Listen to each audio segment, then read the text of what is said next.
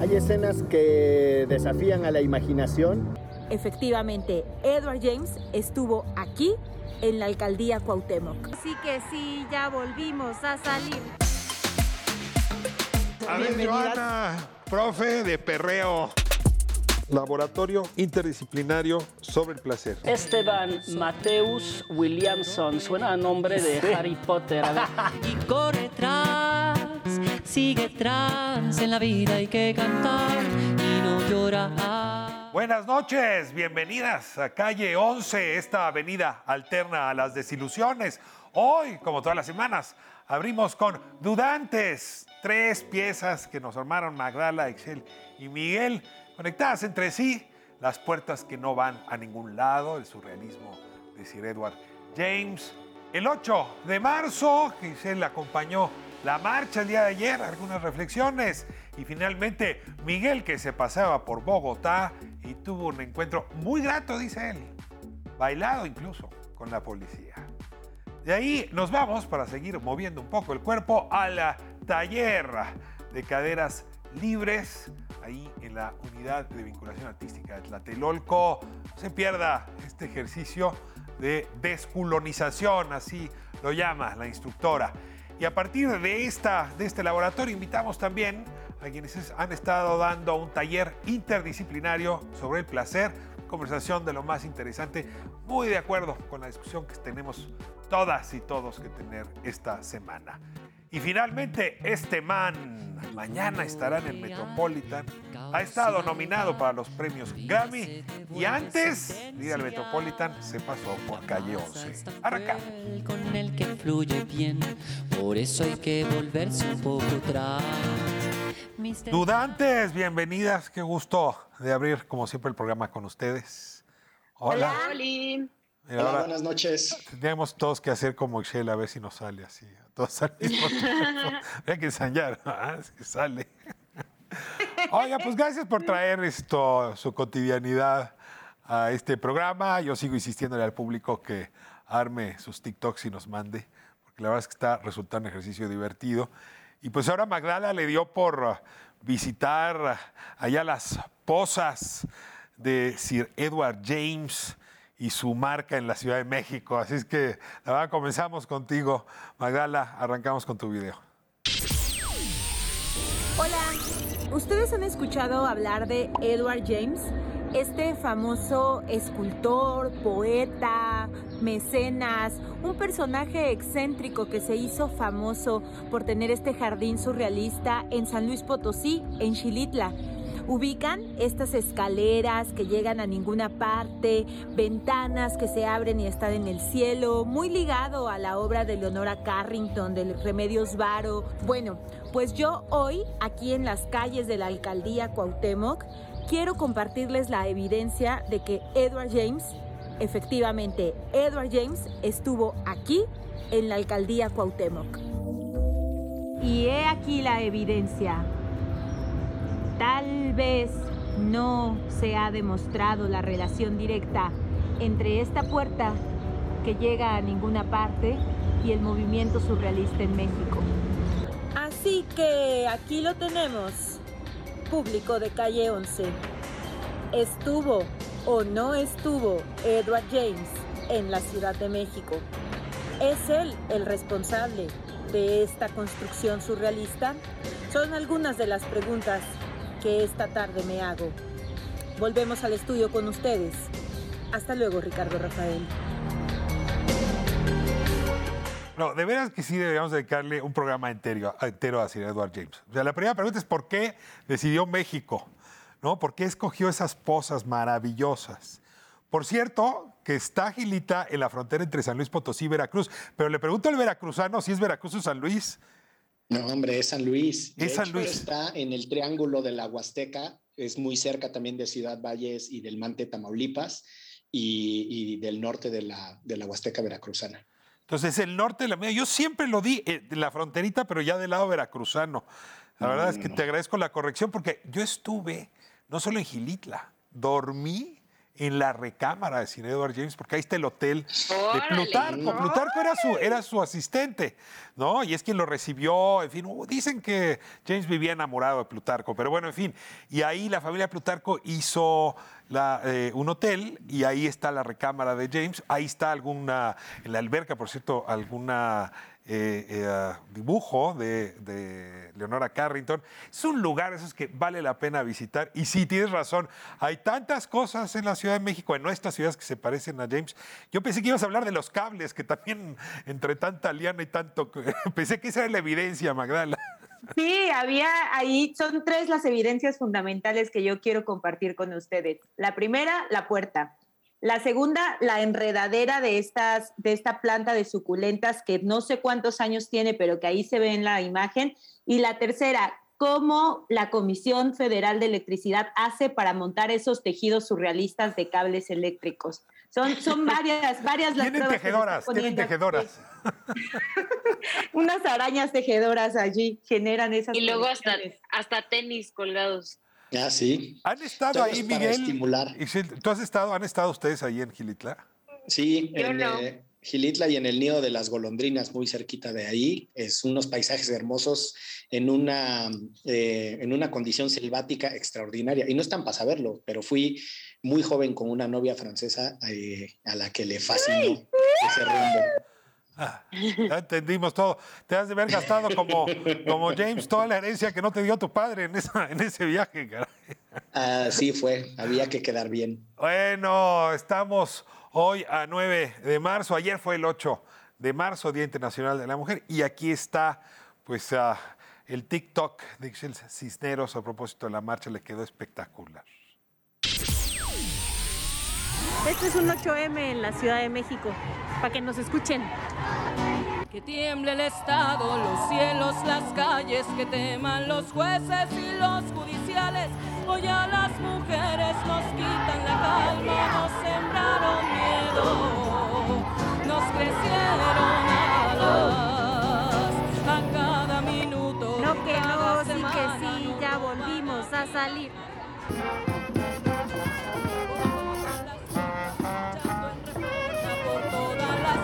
Peleando en Sonora, por las comandantas luchando por Chiapas, por todas las madres buscando en Tijuana. Ya voy saliendo del Zócalo, después de una marcha hermosa. El Zócalo estaba lleno desde las 4 de la tarde y los contingentes seguían saliendo. Esto fue un 8M en la Ciudad de México. ¿Vinieron a la marcha? Cuéntenos. Caiga con fuerza el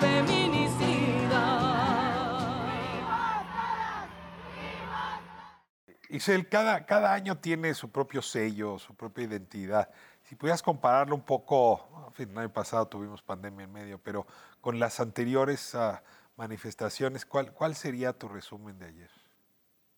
Yo creo que una manifestación en la cual salimos a marchar muchas mujeres, muchas infancias, muchas personas de la diversidad, eh, que además muchas de, de ellas y de ellas era la primera vez que salían, ¿no? Y creo que eso es eh, muy emotivo y muy eh, interesante ver cómo las mujeres nos estamos organizando y cada vez somos más. Mm, y, y sí, se notaba la alegría, la festividad, ¿no? De muchas de las que estaban ahí, al ser su primera manifestación, ¿no? Y también su primera manifestación acompañada de tantas mujeres y de tantas personas exigiendo sus derechos.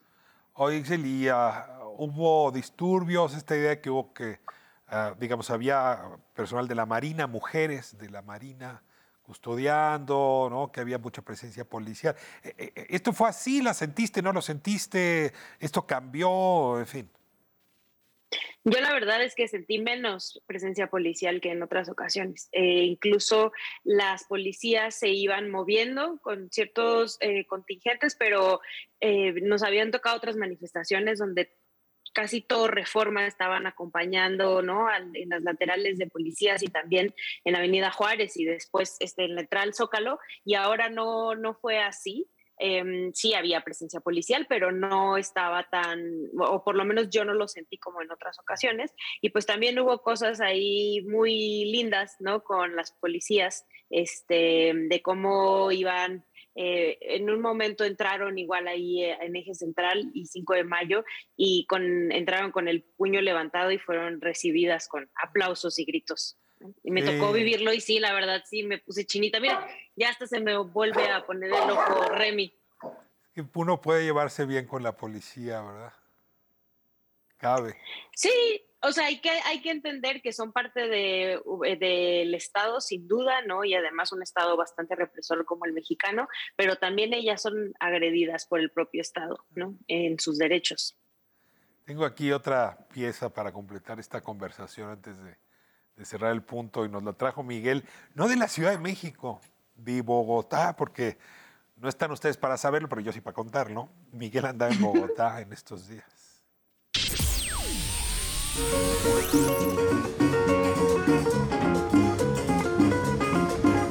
Hay escenas que desafían a la imaginación y una de ellas es una banda de policías tocando música en la calle. Y miren, aquí en Bogotá, en un programa de acercamiento de la policía vial con las comunidades, precisamente eh, se están dando esas actividades y pues eh, estoy aquí en un parque que además tiene un nombre muy simpático, el Parque de los Hippies, que por otra parte se ha convertido en un punto emblemático de la comunidad LGBTQ. Y pues nada, en este escenario estoy eh, aquí disfrutando del toquín con la policía. ¿Cómo no? Sí, señor. En la calle pueden pasar muchas cosas. Lo que necesitamos es abrirnos a la imaginación, dejarnos eh, llevar por las alternativas y aprovechar el espacio público para que sucedan cosas fascinantes como el intercambio entre la policía y la comunidad. Qué bonita cosa. Miren, aquí los dejo con un poquito de la música de la policía.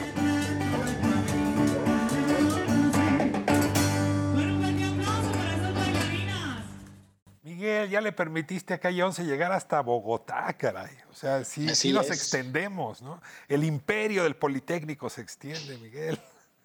Estamos cruzando fronteras, pero haciendo lo que en la literatura y en la academia le llaman la translocalidad.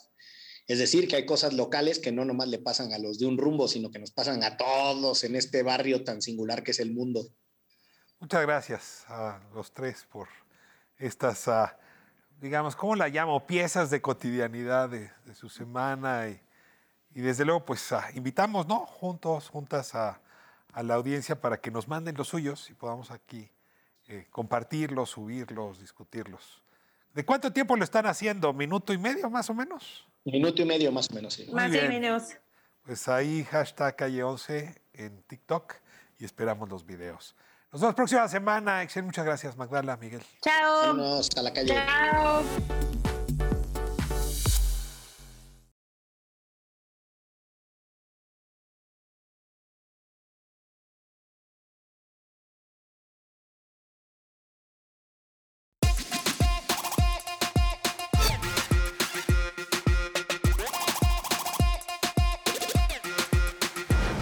Esta noche, calle 11, hace esquina con Flores Magón número 1. Y aquí se encuentra el antro de Magdala. Múltiples profesiones. Uno tiene que corretear la chuleta. no alcanza, ¿verdad? No ¿Qué dices? alcanza Ya un llegué, viejo, ya me voy, vieja. ¿Cómo, cómo dices en las noches? Ahora, bueno, con el home office, ¿no? Pues puedo tener varios trabajos en un mismo lugar, pero bueno, a esto nos dedicamos también. Al perreo. Sobre todo el perro es mi profesión. El perreo es su profesión. Ahí vamos a hablar del perreo, Magdala, que tiene que ver con las caderas libres. Con desbloquear lo que estuvo bloqueado durante tantos años. ¿Los chakras? Pues tiene que ver también con los chacas, por una parte, Ah. y con los chakras. También, las dos. A ver, Bienvenidas. Joana, profe de perreo, caderas libres, bienvenida, ¿cómo estás? Hola, muy bien, muchas gracias. ¿Qué se enseña Emocionada. aquí? Pues a mover las caderas, a desbloquearlas, a perrear hasta el piso. Eso no es tarea fácil. Pues no. O sea, nacimos ¿no? Nacimos. amarraditos, ¿no? Sí, Con- sí, y además- Cordón umbilical en el cuello. No, y además socialmente se encargan también de que caminemos así y que estemos apretadas todo el tiempo, pero justo a lo que venimos aquí es a desbloquear eso, a encontrar un espacio donde podamos movernos, podamos bailar, A ver, el- disfrutar. el, perreo es un estilo de baile que ha ganado adeptos sin parar. ¿Cómo ligas perreo con caderas libres? Pues en realidad el perreo es como un concepto eh, de América Latina, este, en el que cual viene de... que viene de puede ser del reggaetón, que el reggaetón viene de Puerto Rico, puede ser del dembow, que viene de República Dominicana. Hay muchas teorías acerca de cómo llegó, pero en realidad el perreo, digamos que es un baile social y es cuando la gente se agrupa para bailar en una fiesta generalmente y pues mueven la cadera, no, no es necesario tener un conocimiento profesional, solo van a mover la cadera y justo como el ritmo es el dembow, pues es un, una musicalidad que va hacia el piso, entonces te hace querer moverte. Yo eh, denomino que el dembow o sentir como ese dembow o bounce que se llama en la cultura es como hacer el paso del bebé. Cuando un bebé nace, lo primero que hacemos es como le ponen música y hacen esto. Esto es como eh, ese dembow, ese Mira, bounce. ya veo las alumnas inmediatamente. Sí, empezamos, paso del bebé.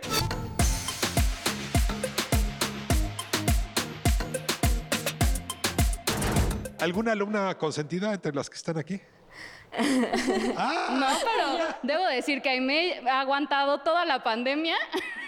o sea, Aime, ¿tú eres la decana del perreo? Ay, mis, ami- mis amigas dirían que sí.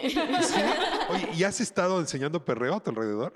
Este, bueno, he ido a los bares cuando antes de la pandemia y cuando han habido fiestas, pues me he ganado gracias a Joana y sus pasos unas botellas por ahí. por perrear.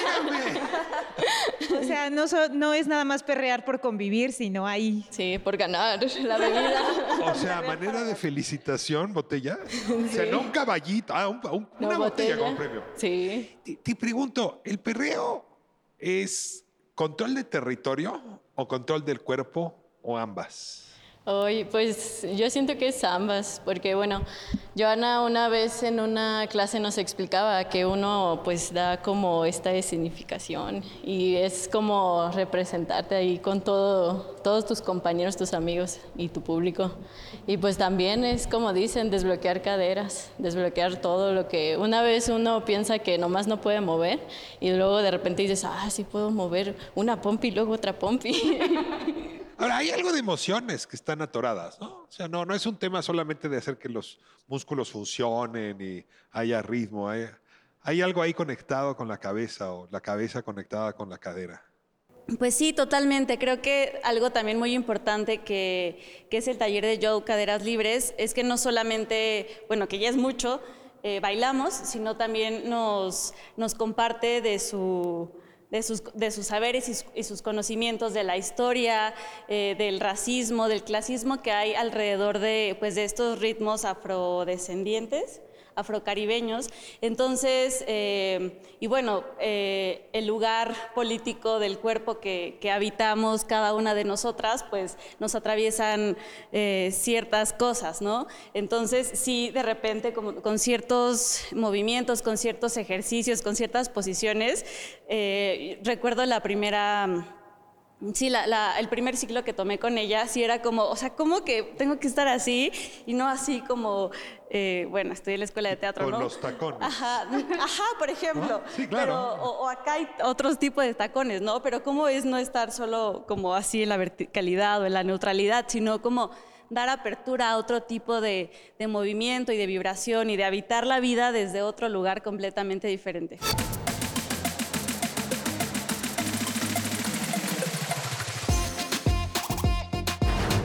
Una canción de Serrat que yo voy a parafrasear. Niña, eso no se dice, eso no se hace, eso no se toca. Así nos construyeron, así las construyeron. ¿Cómo deconstruyes? O sea, ¿cómo te quitas esto de sí, sí se dice, sí se toca? Pues creo que es un trabajo eh, personal, pero también colectivo. No sé, en este caso, pues nos reunimos nosotras como eh, ya eh, desde unas ganas de estar como más eh, conectada contigo misma, más libre y justo como los espacios se abren para eso, ¿no? O sea, para sentirte cómoda, sentirte bien.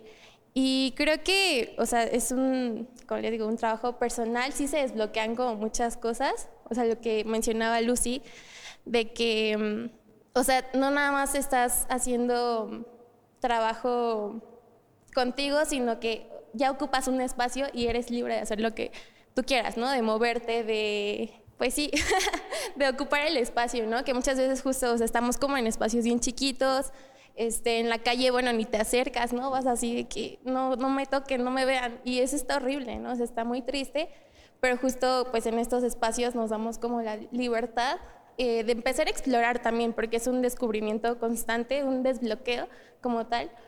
Y este, pues sí, o sea, es un proceso, pero pues por eso estamos aquí. Me encanta. Es, es un tema que tiene que ver con el poder. Totalmente. Totalmente con el poder desde el patriarcado primero, como cómo debemos de vernos las mujeres, cómo debemos de portarnos, como lo decía Joana y Lucy. Eh, no puedes enseñar de más porque entonces tú te lo buscaste, pero tampoco puedes gozar de más porque entonces qué van a decir las corcuera, ¿no? Pero también con estas manifestaciones afrocaribeñas, con estos ritmos latinos que están en nuestro cuerpo, que a veces no son vistos como parte de las manifestaciones culturales. O sea, todos en nuestras familias y si no, eh, lo siento por ustedes, pero todos crecimos bailando merengue, salsa, sopa de caracol, o sea, están allí esas ganas implícitas de movernos y de repente vas creciendo o vas, como en mi caso, trabajando en espacios que tienen que ver con la cultura y entonces no se ve muy bien que hablemos de cumbia. Ahora imagínate de reggaetón que solamente es para los lugares eh, en Tepito con las micheladas. Entonces también un poco de lo que hacemos aquí, lo comentaban ahora las compañeras, es, bueno, si estas son las ganas que yo tengo de moverme y mi cuerpo responde a eso, ¿por qué le voy a poner un estereotipo? Si esto es lo que me produce placer y que además lo puedo compartir con otras mujeres.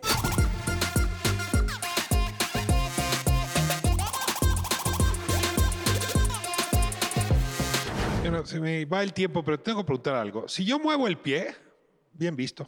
Si muevo la mano, incluso hasta el cuello y la cabeza. ¿Por qué las caderas son una parte del cuerpo prohibida? O sea, si el hombre las mueve demasiado, no es hombre. Y si la mujer las mueve demasiado, quién sabe qué tipo de mujer sea. ¿Qué, qué pasa con las caderas? ¿Por qué ahí está colocado tanto del estereotipo, de la invisibilidad o de la cárcel? Pues es una gran pregunta y creo que el taller nace de preguntarme eso, ¿no? O sea, de por qué, eh, y yo lo relaciono mucho como con la, grandeza o la voluptuosidad, ¿no? O sea, como que hay algo en mover eh, la cadera que al final toma otra dimensión cuando es eh, una cadera grande a una cadera pequeña, ¿no? Entonces, hay un concepto que lo voy a tomar de una maestra. pero eso la cigüeña es la que lo decide, ¿no? Pues sí, un poco, pero justo el concepto que voy a tomar es de una maestra que, con la que he tomado clases, que viene, es de Brasil ella, se llama Quebra, y viene aquí y trae un concepto que se llama descolonización o descolonización. O sea, la palabra es de lo más interesante. Sí, y justo pues lo que ella habla y que a mí me hace todo el sentido es que las caderas es un lugar colonizado porque justo viene eh, de la afrodiáspora, ¿no? Entonces, conforme se fue colonizando el cuerpo y, se fue dictando cómo se tenía que comportar, pues eh, se fue como constriñendo esto que les digo, como de hay que ser recatadas, hay que estar en la, en la verticalidad todo el tiempo, y entonces estas raíces afrodiaspóricas que tenemos todas y todos, este, pues se fueron colonizando justamente.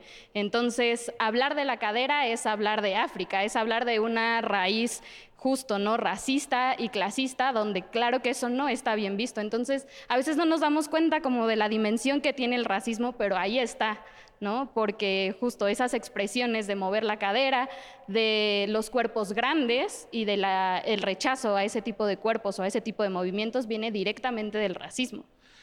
¿Hay un momento en que te asustaste de ti misma? Yo no. O sea, empezaste a tomar las clases, empezaste en el perreo, viviste la descolonización y no, no dijiste, ¿ahora quién soy? Eh, no, hasta eso, bueno, yo no soy de aquí de la ciudad, yo soy de Sonora, allá son un poquito más cerrados de mente en toda la cuestión. Ajá. Entonces, la verdad, yo y mi familia siempre hemos sido un poco más abiertos de mente y cuando estuve aquí dije, ay, este es mi hogar. no, Joana es como mi hermana y hasta me encanta cuando nos platica todo, o sea, desde nuestro cuerpo hasta la historia del tuerque, entonces, nunca me espanté. Lo único, perdón, lo único que yo sí decía así como que, ay, a ver si luego, no, pues parientes lejanos llegan a decir algo, pero pues uno aprende a como que escuchar y decir, ay, no, pues a mí me gusta esto y no, este- no estoy haciendo nada malo, entonces.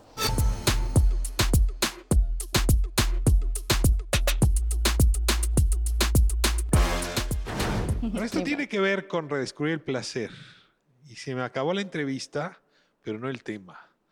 Los voy a invitar ahora a hablar en entrevista sobre colonizar con los propios intereses el placer y no con los intereses ajenos. No saben cómo les agradezco esta, esta charla. Y bueno, pues el comercial, Magdala. O sea, Pues- ¿dónde estamos? Y yo quiero... Por cierto, no pregunté si los hombres estamos invitados. Sí, Están, están invitados, pero no aguantan. Raramente no aguantan. Les gusta ver caderas, pero ya cuando se trata de moverlas y reconocer su libertad, se Estamos van. peor de fruncidos. Todavía, hermanos, revísense a sí mismos. Pero eh, estamos aquí en la unidad de vinculación artística, en Ricardo Flores Magón, número uno, ya lo dijiste. Eh, tenemos inscripciones para este y muchos otros talleres. Pueden revisar toda la oferta en tlatelolco.unam diagonal uva. Y bueno, nos dará mucho gusto que vengan a dejarse perrear. ¿Presencial o virtual? Ambas. Ambas. Este taller es virtual y tendrá algunas prácticas presenciales, pero hay muchas alternativas para que también ustedes expresen y encuentren su libertad desde donde les plazca. Muy bien, pues gracias por acompañarnos en Calle 11 y les espero en un momento más en la entrevista. Regresamos a estudio.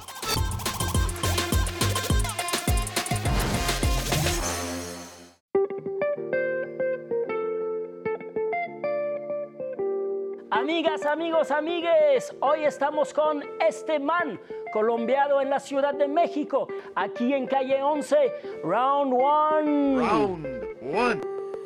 Recuerdo poco a poco tu mirada ante mis ojos y revivir ese momento surreal. Esteban, ça va Ça va bien On se tutoie, hein Ouais. Pas de problème, on fait l'interview en français Ben, si tu veux. No, Ah, ok, no. Mejor, mejor lo hacemos en español. ¿Viviste Así en París, es. me decías? Sí, viví en París en el 2003 al 2004. En una de esas nos cruzamos allá. En una de esas nos cruzamos. En total. París. ¿Y estudiaste en francés? Estudié, sí, o sea, era un colegio en Bogotá donde aprendí a hablar francés desde niño. Era un colegio suizo.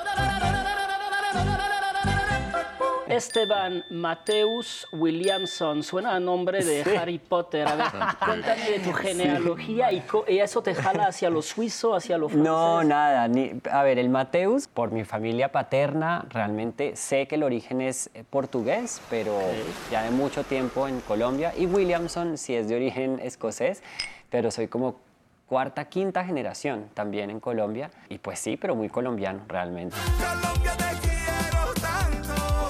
música jala de esas raíces escoceso-afro-caraibeñas.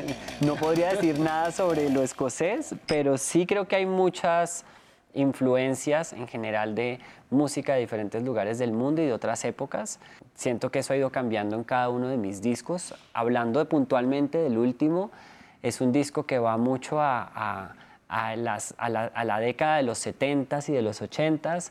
Y ahí podemos pensar en, en momentos musicales que te podría hablar de, no sé, de, de la canción francesa de los 70s, porque hay una cosa melancólica en la melodía, Jacques en los Brel. Jacques Brel o François Hardy, que la amo, pero también pensar en un José José o, eh, no sé, o los Bee Gees por otro lado. Y todo eso traerlo Eso al por el contexto. corte de- de cabello, sí, eso dicen, eso dicen. Y sí creo que mi, mi música de alguna manera sí tiene como esa apropiación de esos sonidos y traído, digamos, al contexto actual y latinoamericano, ¿no? Como hablando un poco de mi realidad, de temas que me gusta hablar, de la libertad, de- del amor propio. eh, y no sé, pues al final un poco como de lo que me fluye y, y me gusta que la gente haga suyo. Fuimos amor, fuimos la lluvia en tempestad, reflejo sensorial y es que fuimos tan libres para dar. Fuimos amor, fuimos amor. Bueno, tema pertinente para el día de hoy, un taller que se está impartiendo, que se llama Laboratorio Interdisciplinario sobre el Placer, así se llama. ¿Correcto, Lucía? Así es. Sí. Correcto. Suena, suena como académico y no. Exacto. Bienvenida a es. este programa, muchísimas gracias. Gracias. Daniela, muchas gracias por acompañarnos. Gracias. Y Joana, bienvenida aquí para. Tú estás presidiendo la mesa, ¿te das cuenta? Si esto Sí, fuera un sí. comedor, tú estás ahí en la cabecera. Gusto saludarte. Igual, saludos a todos por allá. Bienvenida. Pues yo aquí tengo una primera conversación. Veníamos ahora justamente del taller de caderas libras que me pareció espectacular el argumento que se, que se ofreció. Y, y- y lo traigo a cuenta porque había una gran discusión al calor, sobre todo el feminismo de cuarta ola, eh, en donde pareciera, o han dicho algunas feministas de otras generaciones, que es contraria al placer, que niega el placer. ¿no? que incluso el piropo, ¿no? Es, hay una gran discusión en su momento, eh, si, si esa provocación o no eh, vulneraba dignidades o no, y, y me llama la atención, pues, por la edad que tienen, que siendo feministas de cuarta ola, hagan un taller sobre el placer sexual. Entonces, a ver, te lanzo directamente, Joana, a la discusión, que ha estado, digamos, en boga en los últimos 3, 4 años. ¿Cómo la emplazas? ¿Cómo la ubicas? Sobre todo a la luz de este, de este laboratorio al que nos estamos haciendo referencia. Pues yo creo que algo muy importante que sucede en este momento es que ahora nosotras como mujeres tomamos, eh, digamos que la batuta sobre el placer, ¿no? Decidimos qué placer es lo que nosotras queremos, ¿no? Durante mucho tiempo nos han dicho cómo tenemos que sentir, cómo es que se debe de sentir placer a través de nuestro cuerpo, ¿no? Y algo que queremos como reivindicar es esta idea y, y pues más bien ahora nosotras en vez de que nos digan cómo, cómo deberíamos de sentir, es momento de que nosotras lo sintamos, ¿no? Y que indaguemos en, pues yo creo que sí, desde un estudio de cómo nos han dicho y ahora cómo lo vivimos, ¿no? Y cómo eso que nos dijeron influye en cómo mm, lo experimentamos en este momento, ¿no? Y cómo decidimos ahora relacionarnos con el placer y creo que algo que merece como toda nuestra atención es empezar a nombrarlo desde nosotras mismas, ¿no? Desde primera persona, desde decir, esto es lo que yo quiero sentir, esto es lo que me genera placer, esto no me genera placer, ¿no? O sea, como saber que tenemos la agencia, nosotras como mujeres, de sentir placer y de poder experimentarlo eh, desde nosotras y socializarlo inclusive. Entonces yo creo que desde ahí partimos bastante. Esto conecta con el primer argumento que dabas, Lucía, es decir, eh, lo veíamos hace un momento, ¿no? El baile es una forma de conectar con el cuerpo. La actuación.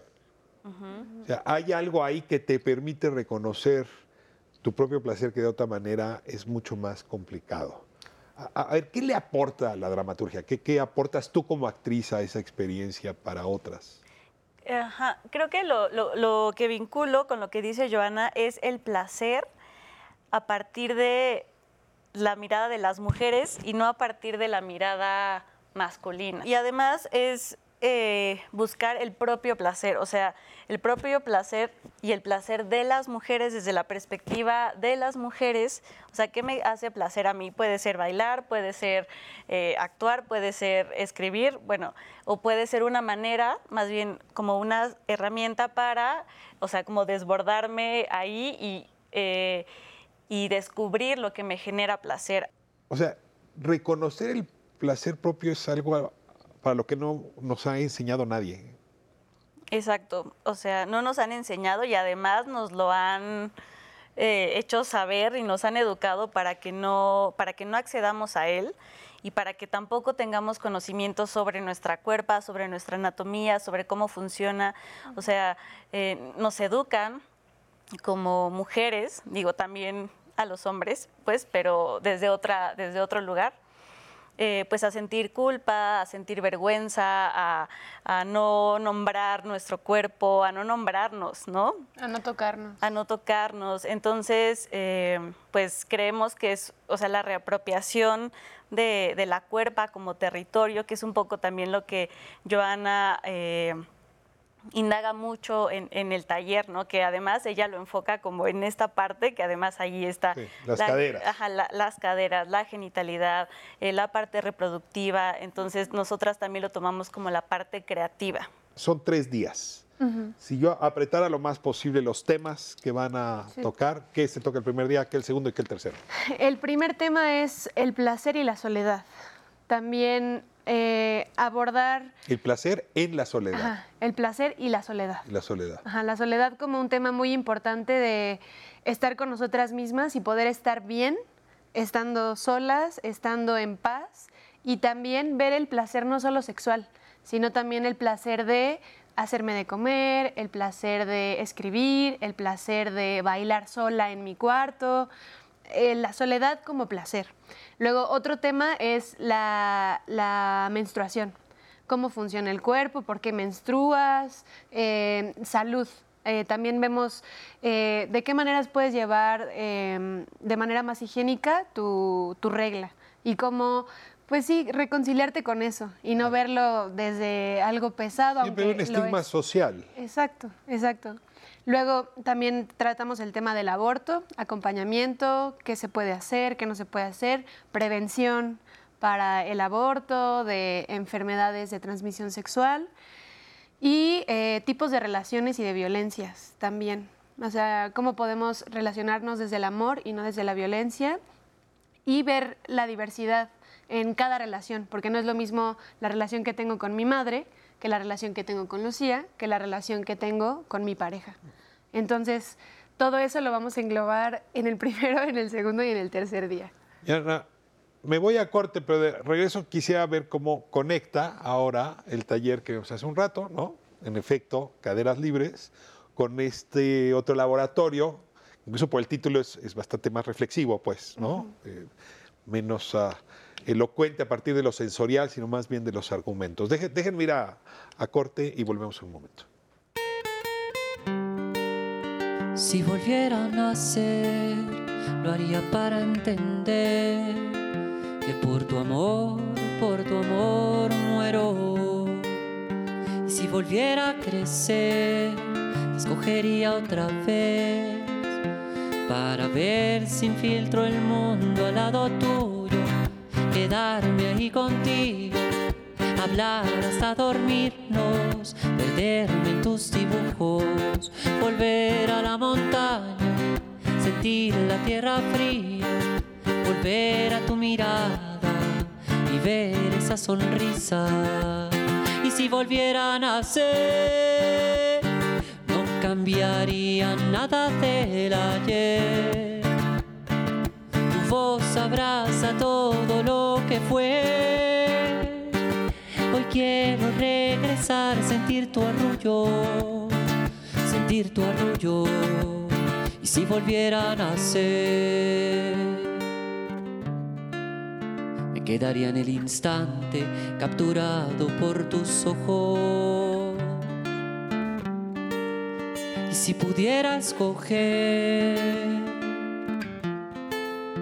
quedaría en el trazo del pincel que usas, viviendo en tus pinturas, corriendo por el valle del lienzo que se extiende y llega hasta mi mente, sentir que estás presente, volver a tu mirada y ver esa sonrisa. Y si volviera a no cambiaría nada del ayer. Tu voz abraza todo lo que fue. Hoy quiero regresar, sentir tu arrullo, sentir tu arrullo.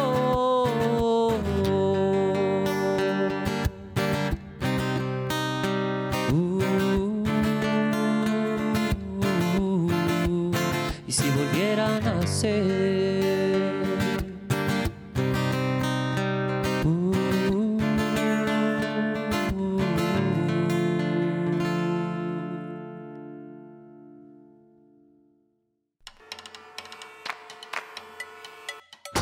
Amigas, amigos, amigues, seguimos con este man en calle 11, round 2.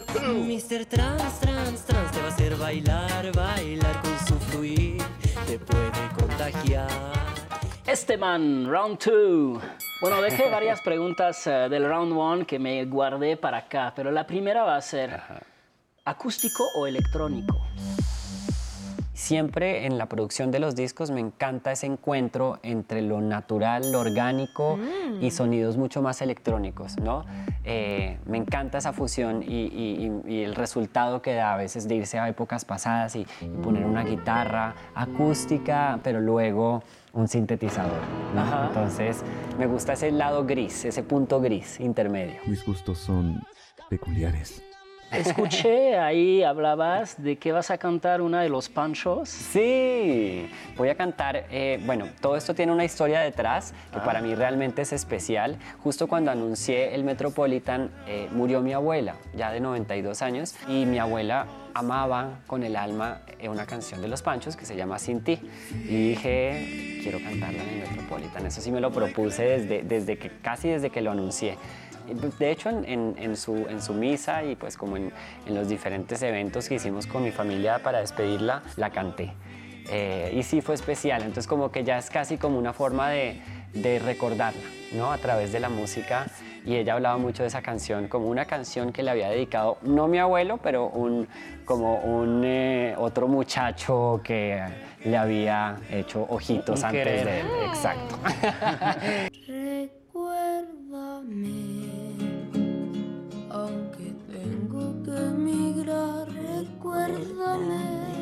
Otra pregunta, ¿México o Bogotá? Está dificilísima esa pregunta, ¿cómo me la haces?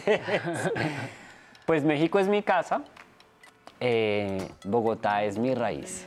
La primera vez que vine a México me sentí muy cómodo en el escenario, eh, amé lo que pasó con el público, eh, encontré además una escena alrededor de músicos que, con la que me sentía completamente relacionado y poco a poco, a medida que fui regresando, dije, yo quiero estar aquí, ¿no? Por muchas razones, como que además amé la Ciudad de México, amé ese lugar donde confluyen muchas formas de pensamiento, gente de diferentes lugares.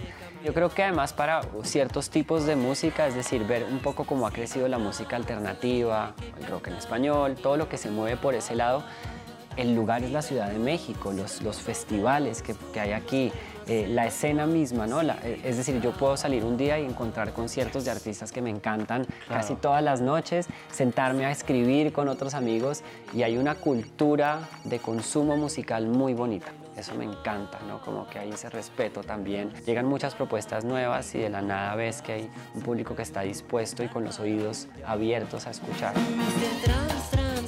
Hacer bailar, bailar con su fluir, te puede contagiar. Bueno, estamos hablando de este laboratorio interdisciplinario sobre el placer. Le agradezco muchísimo a Joana, a Daniela, a Lucía que nos acompañen justamente esta semana aquí. Y bueno, ahora necesito ya un poco conectar, ¿no? Hace un momento estábamos hablando eh, en tu taller, ¿no? Sobre cadenas libres, que parece un momento muy potente, ¿no? O sea, el cuerpo del otro ha sido un territorio a controlar pero la cuerpa de la otra sobre todo ha sido un territorio a controlar. Es decir, como si la sociedad se construyera sobre ese control, ¿no? En el tema migratorio, ¿dónde puedes estar y dónde no puedes estar? ¿Qué parte de tu cuerpo se puede mostrar y cuál no? ¿no? ¿Dónde se puede mostrar placer y dónde no? Y en efecto, la historia de la humanidad es una historia de control sobre la cuerpa, poco como decías hace, hace un momento. O sea, y en ese sentido te, te pregunto, ¿cómo ligas esa liberación, digamos, del control desde el, el taller de quedadas libres y ahora cómo lo vinculamos con este laboratorio? Más bien es ir reconectando con el cuerpo, ¿no? Ir reconectando con ese, o sea, lo que observamos es que el cuerpo es el primer territorio colonizado, ¿no? Desde que nacemos, es, o sea, inclusive desde antes de nacer ya lo colonizan diciendo que tenemos un sexo, que incluso se atreven a decir que tenemos un género cuando aún ni nacemos, ¿no? Entonces, el cuerpo ya es el primer territorio colonizado y desde ahí eh, como que retomo el estudio para decir, sí, o sea, como pa- para descolonizarlo, ¿no? Yo muchas veces les digo a mis alumnas, o sea, lo que vemos en clase pueden socializarlo, pueden no socializarlo, pero la experiencia es de ustedes, ¿no? Volver a sentir que, eh, que su cuerpo vibra es algo que es un regalo para ustedes, ¿no? Y ese placer que se siente, por ejemplo, al bailar, eh, es para ustedes, ¿no? Y en cuanto empezamos a entender que eso es de nosotras, yo les digo, ya no hay vuelta atrás, ¿no? Porque ya ahora sí, nos podemos comer al mundo. Exagero quizá si hablo de 60 mil años, pero más o menos es lo que tiene la, la especie humana con el- la genética que hoy eh, nos corresponde. Pero sí son muchos, muchos años. Eh, yo no sé si sea colonizando el placer, pero sí me, digamos, me permitiría intuir que es colonizando la reproducción, la matriz de la mujer, ¿no? La posibilidad del efecto de la sobrevivencia de la especie alrededor del control de quién es el padre, sobre todo, ¿no? Para que no vaya a haber duda y por lo tanto el control de la mujer y por lo tanto el control de su sexualidad y por lo tanto el control de sus movimientos. Es que hasta me falta el aire. Son una enorme y larga cadena de controles. ¿Cómo haces en un taller de este tipo para tomar 60 mil años de historia? Es decir, ¿qué, le dices a una participante del taller para que lo reconozca, para que lo viva, para que pueda desafiar a esa sociedad? Pues yo lo resumiría como en dos palabras, que es reapropiación y reconciliaci- reconciliación con eh, todo lo que acabamos de decir, como el cuerpo, bueno, el cuerpo, el placer y eh, como despojarnos de la culpa y la vergüenza. ¿Y cómo le hacemos? Pues nosotras tampoco creemos que estamos descubriendo el hilo negro, pero eh, pues hemos descubierto que a partir de estas manifestaciones artísticas eh, son estímulos, estímulos, estímulos y detonadores para que, para que ah, no sé, a partir del baile, entonces digas, ay, güey, o sea, nunca había, nunca me había dado cuenta que el esternón puede hacer esto, ¿no? Entonces ahí, aunque sea ese movimiento, ya es mucho, o sea, ya te estás reapropiando de, de ti misma cuando mi- miles de años de tú no te perteneces a ti misma. Última pregunta, que es con la que empezábamos hablando del taller. Eh, el término descolonizar. Ya de suyo explica muchísima esa sola palabra, pero gustaría que se extendieran un poco, si me permites, Daniela y Joana. ¿Qué, qué, qué? Yo te digo esa palabra, descolonizar, ¿y qué te significa? A mí, descolonizar. Eh, pues en principio me divierte. O sea, me quita la idea. O sea, yo pienso en, en colonizar en principio y pienso en, en caballos y en espadas y pienso en la iglesia y pienso en por mi culpa, por mi culpa, por mi grande culpa.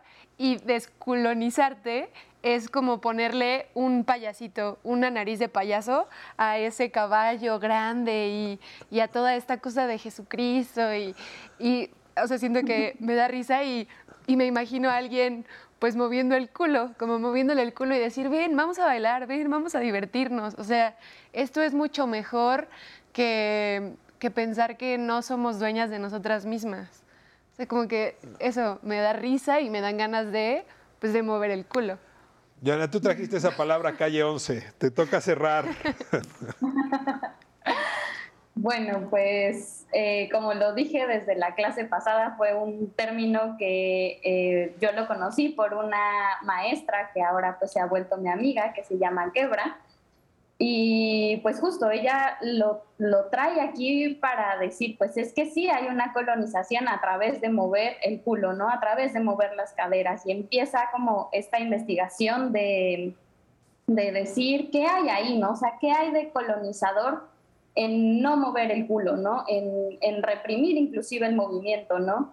Y también cómo se vive en diferentes partes de Latinoamérica, porque ella, ella es de Brasil y nos decía como, pues yo ni siquiera me, nombro bailarina, porque este, pues no es que yo haya tomado clases de baile, yo desde chiquita he bailado, ¿no? Y cuando ella viene a México es que eh, se da cuenta que aquí la historia es otra, ¿no? Entonces dice, claro que hay una historia de colonización a través del movimiento, ¿no?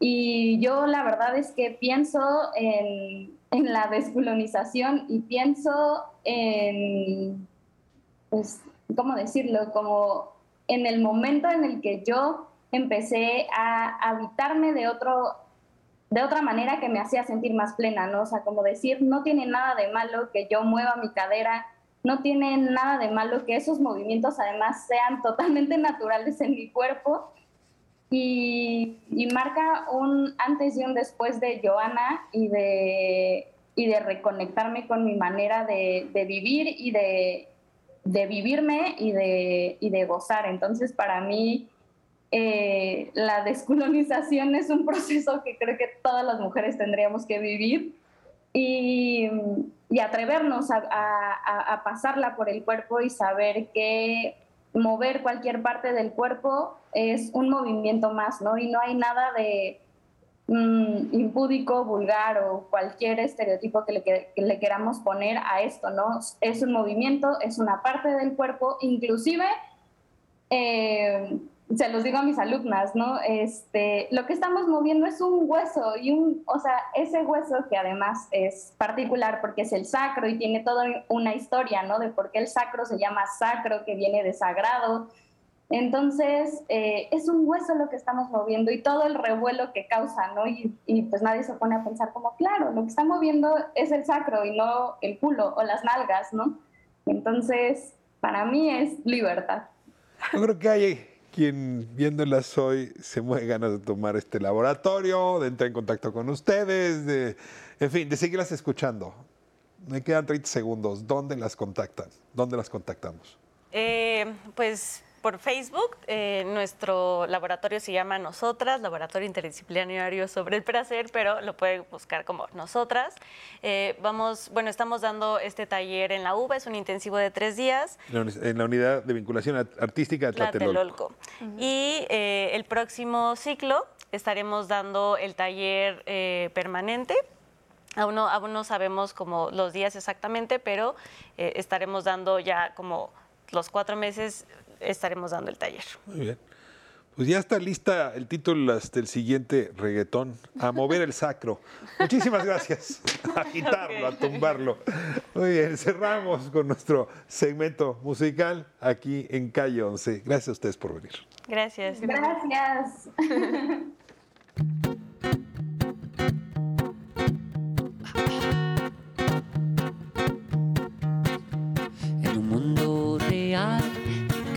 y maldad, la vida se devuelve sentencia. La masa es tan cruel con el que fluye bien, por eso hay que volverse un poco atrás. Mr. Trans, trans, trans te va a hacer bailar, bailar con su fluir, te puede contagiar. Elegante siempre está, los problemas los verá con su actitud, todo puede cambiar. Y corre sigue trans, en la vida hay que cantar y no llorar. Vive el blues, siente el mundo del old school, los dilemas se nos van si vives trans.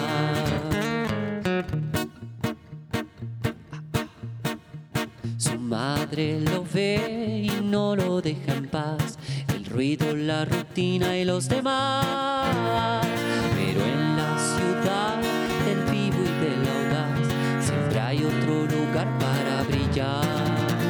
Mr. Trans, trans, trans te va a hacer bailar, bailar con su fluir, te puede contagiar. Elegante siempre está, los problemas los verá con su actitud, todo puede cambiar.